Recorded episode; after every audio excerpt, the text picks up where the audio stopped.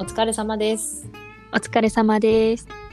よもやま日本語チャットのチャコと。食べです。このラジオでは大学でヨーロッパ言語を学んだ2人がいろんな国の言語や文化についてゆるっと話していきます。えーちょっと前回ですねあの音声がちょっと聞きづらかったような感じだったので今回は改善を図っていこうと思っております。失礼いたしました。失礼いたしました。今回は うまく聞こえていると信じて、はい、やっていきたいと思います。えっと、今回のテーマは、はレい、ペゼン、レペゼンじゃない な。プレゼンテッドバイ食食べべということで、 はい、今回のテーマは何でしょうか。えーと今回のテーマはですね、あの日本語で、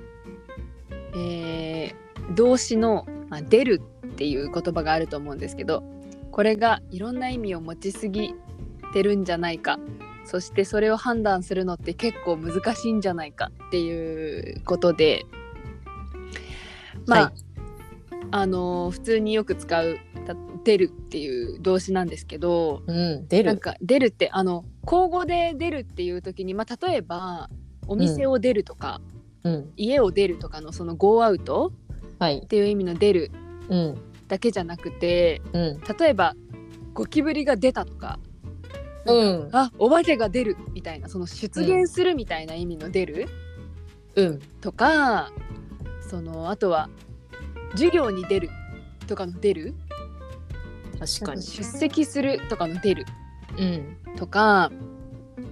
まあなんかそういうあのいちゃんとした日本語というかなんうんか書き言葉の日本語の時は、その出るじゃない言葉例えばその出席するだったり出現するだったり、うん、そういう言葉でもうまあ不自然ではないけれど、うん、それを口語で話すとすごい変に聞こえて出るじゃないと自然に聞こえないけどそれってどうやって聞き分けてるんだろうっていうう。ーん結構それをちょっと疑問に思って、なるほど。はい、出る出るに注目したこと今までなかった、そうでもなんか意外と日本語ってそういうもの多いんじゃないかなって思ってうんなんか「行く」もそうだしなんかそういうすっごい簡単な言葉うん、でいろんなことが表現できちゃうというかそうかもしれない言われてみればそうなんかそれのまあ私がすごい気になったのがその「出る」でうん、まあ私がよく通訳とかをするときにまあ相手の言葉その例えばチェコ語で表現すると全部それは違う動詞になるんだけどうんうん日本語側で言うとそれ全部同じ出るだな みたいな出るで済んじゃうっていうそう済んじゃうでさらにそれが一番自然みたいななあ確かでにもそれってどうやってじゃあみんなこれ判断するんだろうみたいな特に外国人の人とかが結構使い分けるの難しいというかそううんあんまりそこって教えてもらわないしうんねなんかそんな気はしてあとはなんかそう、うん出るねあと結構あと「出た!」みたいな「それね」みたいな「出た」もあったりあるあるねあるよね。そうそうそうわーそうか全然そんな出る言われてみればそのゴーアウトとアピアとう。アテンドそうそうそうそうが全部出るになるっていうことか。そう。そうそうそうそう。であれだよね口語でだと不自然っていうのは授業に出席したとかっていうのがそそうの昨日授業に出席したとかって言わない私たち日常では使わないじゃない。昨日家でゴキブリが出現したんだよねみたいな。全部その出るって言わないと 他の言い方はあるるんだけどっうんていうことか。うんうんうんうんうん。へえ確かに。そうすごいそれはなんか難しいなでもう一つ私が、あのーうん面白いなというかそのイントネーションじゃ判断できない文脈でしか判が判断できないその同音いくだっけうとん、いうか例えばその地震地震が起きるの地震ってそのコンフィデンスの地震と音が完全に一緒、完全に一緒だね。そうであの私がこれもたまたまじ体験談なんだけれども、うんまああの仕事で通訳をしてる時に、まあ、地震の話になって、うんまあ、じゃあその地震は日本語で何て言うんだって聞かれて「あの地震です」って答えた時にちなみにあのコンフィデンスの方も地震なんですよっていう話をしたら彼らが「それはじゃあどうやって聞き分けてるんだ?」みたいな言われた時に、もうこれは完全に文脈でしか判断できない。聞き分けてはないってことだよね引き分けてはだって同ないじだからってことだねそうそうそうそう結構そういう言葉が日本語には多いのかなっていう、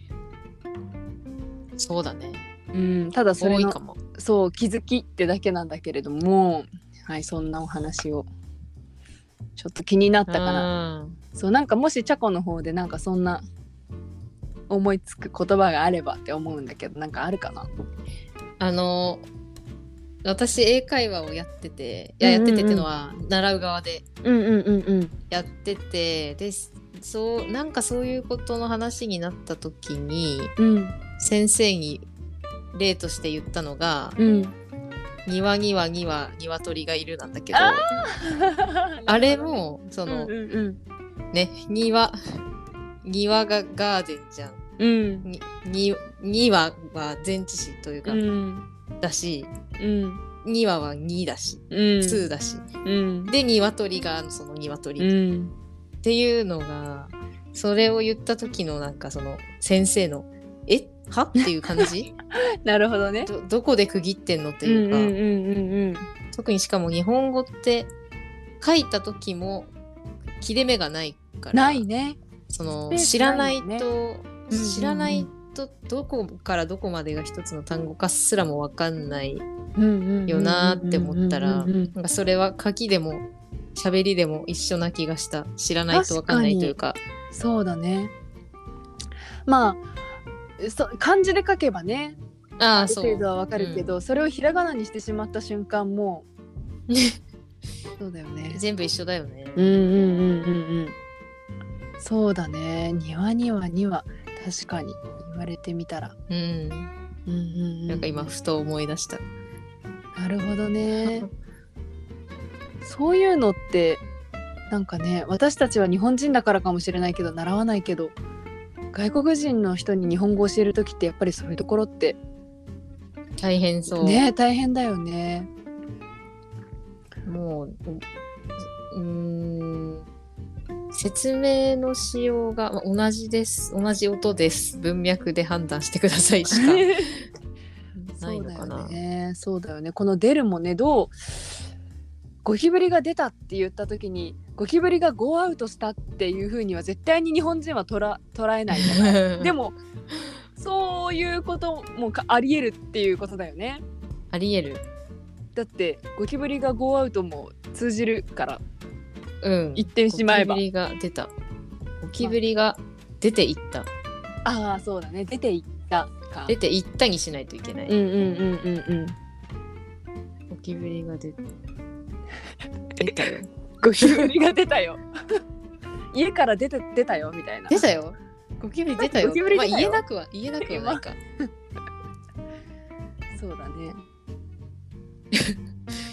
っていうねちょっとくだらない話でしたけれどもちょっとま面た白いこんなこんな日本語見つけたらまた共有をしたいと思いますすごい面白かったですはーい。まあこんな感じでまた根も葉もない話を 次回もししていようきとた思いいと。ますはーい。また